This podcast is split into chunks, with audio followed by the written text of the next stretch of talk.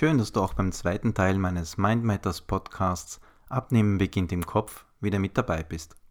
Wenn du Teil 1 noch nicht gehört hast, dann empfehle ich dir, das jetzt nachzuholen, damit du gut in Teil 2 einsteigen kannst. Im ersten Teil habe ich ein paar wichtige Fragen angesprochen und dir empfohlen, sie für dich zu klären, bevor du mit einer Diät startest. Das kann dich bei deiner Ernährungsumstellung unterstützen. Jetzt geht es um weitere grundlegende Dinge, die du nicht außer Acht lassen solltest. Wenn du deine Ernährung nachhaltig verändern willst, brauchst du neben Willenskraft vor allem Achtsamkeit. Ich habe schon Menschen kennengelernt, die fast pausenlos essen. Am liebsten Pommes, Chips, Schokolade, Süßigkeiten, Wurstsemmeln und Kuchen. Also die richtigen Kalorienbomben. Doch wenn ich sie darauf angesprochen habe, war ihnen gar nicht bewusst, dass sie gerade eine ganze Packung Chips auf einen Streich verschlungen haben. Sie haben es unbewusst gemacht und es aus ihrem Bewusstsein einfach ausgeblendet. Deshalb ist es so entscheidend, dass du eine Achtsamkeit gegenüber deinem Essverhalten entwickelst. Denn nur so kannst du es steuern lernen. Wenn es dir auch manchmal so oder so ähnlich geht, dann kannst du gegensteuern, indem du zum Beispiel ein Tagebuch führst. Schreib darin auf, was du täglich zu dir nimmst. Das soll aber keine Kalorienzählaktion werden und macht auch nur dann Sinn, wenn du es als ein hilfreiches Werkzeug empfindest. Wenn es aber Schuldgefühle oder Frust in dir weckt, dann verfehlt es seinen Zweck. Du kannst deine Achtsamkeit auch gut durch Meditation trainieren. Ein paar Minuten täglich reichen schon aus. Vor allem die neutrale Beobachtung deiner Gedanken ist ein guter Einstieg dafür. Diverse Achtsamkeitsübungen lassen sich auch einfach in deinen Alltag einbauen. Sie kosten kaum Zeit und lassen sich ohne großen Aufwand zwischendurch durchführen.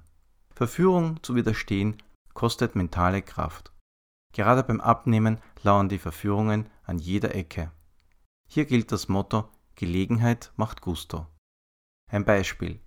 Richtig Lust auf ein Stück Torte bekommst du jedes Mal, wenn du an der Konditorei an der Ecke vorbeigehst, dann wähle dir eine andere Route für deinen Heimweg. Oder du hast jede Menge Schokolade in deiner Schreibtischlade im Büro liegen als eiserne Reserve, verschenk sie am besten an deine Kollegen. Denn was du nicht jederzeit griffbereit hast, kannst du auch nicht konsumieren.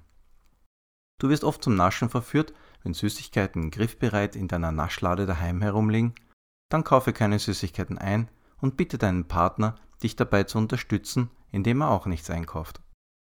Mit solchen einfachen Maßnahmen entschärfst du schon eine Menge Versuchungen. Wenn du willst, kannst du dir auch eine Aufstellung machen, bei welchen Gelegenheiten du am ehesten sündigst. Wahrscheinlich sind es immer wiederkehrende Situationen. Zum Beispiel Kuchen zum Kaffee. Überlege dir dann Alternativen, um solche Verführungen weitgehend zu vermeiden.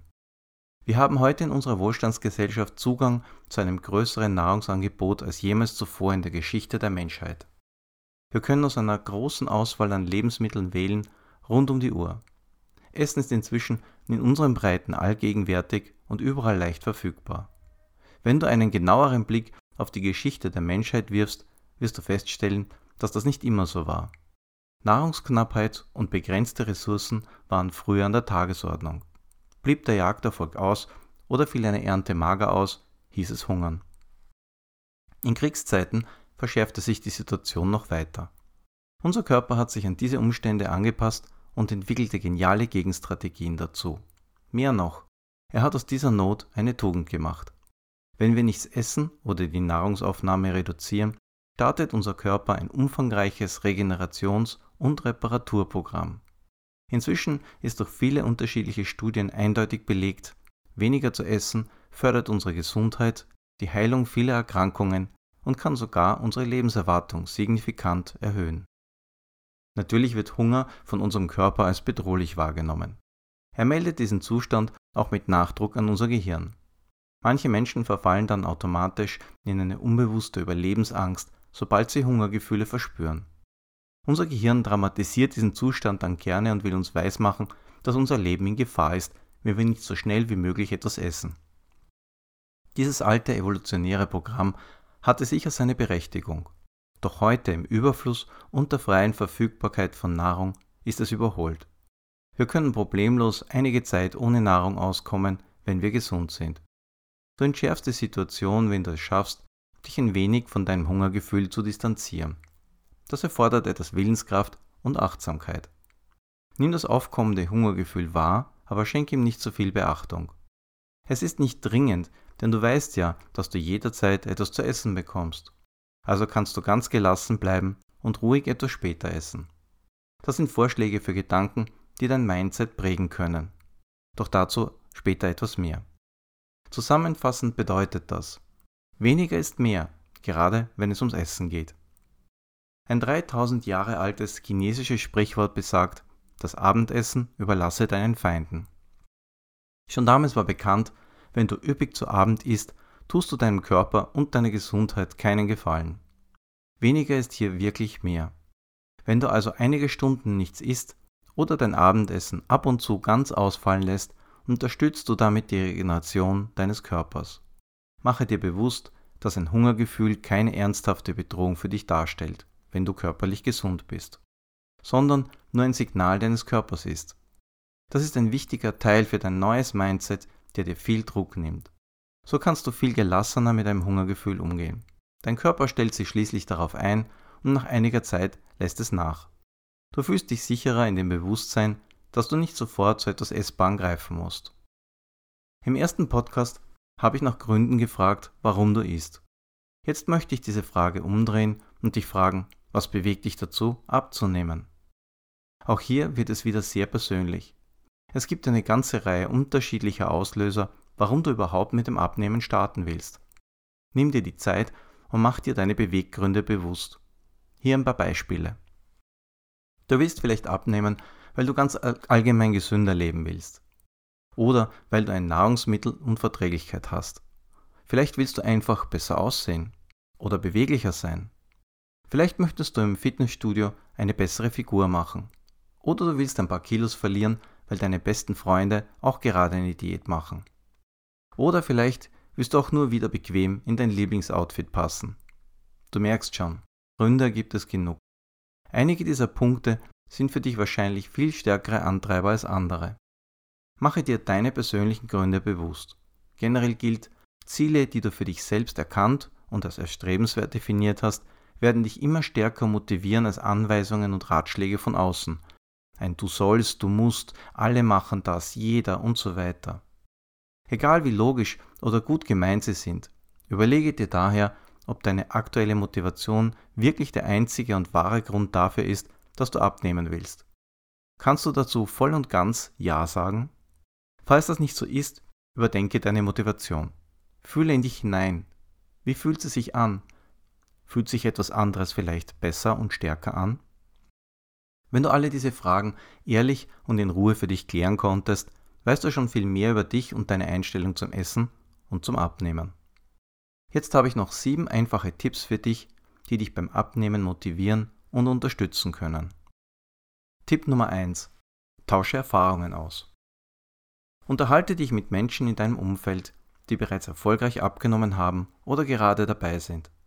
Stell ihnen die entscheidenden Fragen und höre ihnen aufmerksam zu wenn sie dir von ihren Strategien und Erfahrungen und den Hochs und Tiefs erzählen. Lass dir persönliches Mindset erklären. Vielleicht stößt du dadurch auf ganz neue Perspektiven, die dich inspirieren und bestärken. Vor allem wird dir eines bewusst werden. Du bist nicht alleine. Jeder kämpft mit ähnlichen Problemen. Tipp Nummer 2. Vergleiche dich nicht mit anderen. Wir sind soziale Wesen und neigen daher leicht dazu, ein wenig zum Nachbarn zu schielen und uns an anderen zu orientieren. Wir streben nach Anerkennung durch unsere Mitmenschen. Die Werbung nutzt dieses Verhalten gezielt aus und bestärkt es. Sie erschafft unrealistische Bilder davon, wie Frauen und Männer auszusehen und sich zu verhalten haben. Die Werbung definiert, was gerade in ist. Was heute im Trend liegt, ist morgen schon wieder überholt. Schließlich will die Industrie ja ihren Absatz ankurbeln und schon wieder etwas Neues verkaufen. Durch Modetrends, Zeitschriften, Fashion-Shows, Filme, Plakate und TV-Werbung werden diese Bilder schließlich zu Normen in unseren Köpfen. Wir beginnen danach zu streben, weil wir der Meinung sind, dass wir diesen Standards unbedingt entsprechen müssen, um akzeptiert und gemocht zu werden. Löse dich von diesen Vorstellungen. Lass einen Trend, der dir nicht entspricht, lieber an dir vorbeiziehen, anstatt ihn um jeden Preis noch nachzuhetzen. Finde heraus, was für dich gut ist und funktioniert. Tipp Nummer 3. Betrachte Modetrends kritisch. Modetrends, wie wir sie kennen, sind noch eine recht junge Erfindung. Etwa bis zum Jahr 1850 gab es zwar immer wieder kulturelle Modeerscheinungen durch alle Zeithalter hindurch, aber weder normierte Kleidergrößen noch mehrmals jährlich wechselnde Kollektionen. Das waren Neuerungen, die erst durch die Entstehung der ersten großen Kaufhäuser in den Städten aufkamen und eingeführt wurden. Auch hier war der Hintergrund natürlich, mehr zu verkaufen. Die Industrialisierung bereitete den Weg für diese Entwicklungen. Vorher war Kleidung individuell und auf den Träger bzw. die Trägerin zugeschnitten. Sie war vom gesellschaftlichen Stand und dem Beruf des jeweiligen Trägers abhängig. Heutige Modetrends geben vor allem für Frauen immer öfter Größen und Schnitte vor, die selbst für zierliche Frauen mit einer sehr schlanken Figur kaum mehr erreichbar sind. Hungern für die Mode wurde so zu einem entscheidenden Antreiber für viele. Tipp Nummer 4. Mache Abnehmen nicht zum Wettbewerb. Abnehmen betrifft in erster Linie nur dich, deinen Körper und deine Möglichkeiten. Es ist kein Wettbewerb und außer mehr Wohlbefinden und unter Umständen eine bessere Gesundheit gibt es nichts zu gewinnen. Dich dabei mit anderen zu vergleichen, verursacht dir nur unnötigen Stress und führt dich auf lange Sicht eher dorthin, wo du dich nicht wohlfühlst.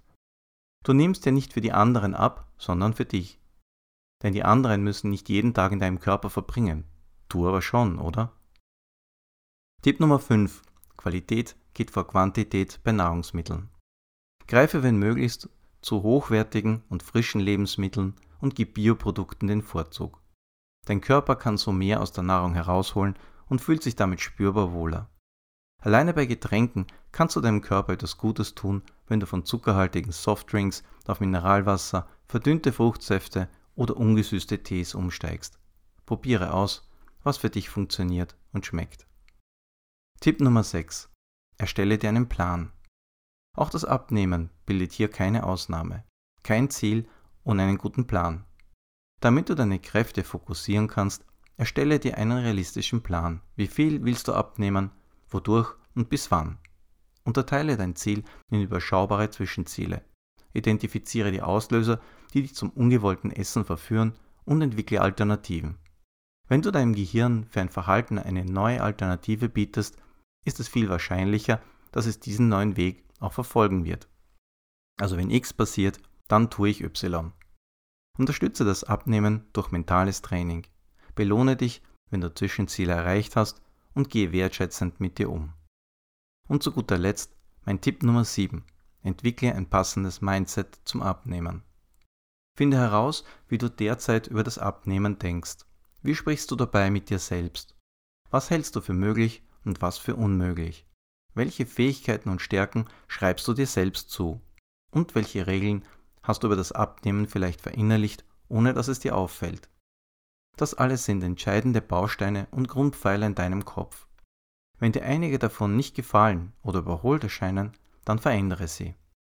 Tausche sie aus oder lass sie ganz weg. Mach dich fit für eine Einstellung, die dich optimal unterstützt. Ich werde auf das Thema Mindset in anderen Blogs und Podcasts in Zukunft noch genauer eingehen und mehr Details dazu erklären. Vielleicht ist in dir der Eindruck entstanden, dass Abnehmen gar nicht so einfach ist, wie es auf den ersten Blick scheint. Und damit hast du völlig recht.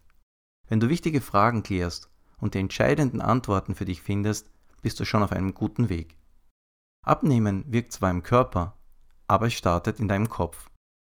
Darum lege ich auf einen guten Start entsprechend Wert. Damit bin ich auch schon wieder am Ende dieses Podcasts angekommen. Ich hoffe, es war etwas für dich dabei. Ich wünsche dir, dass deine Kilos purzeln und du dich dabei wohlfühlst. Wie immer freue ich mich natürlich, wenn du deine Gedanken und Erfahrungen zum Thema teilst und ich bin gespannt auf dein Feedback. Weitere Informationen zu allen Bereichen des Mentaltrainings findest du auch auf meiner Seite unter www.mindmatters.at.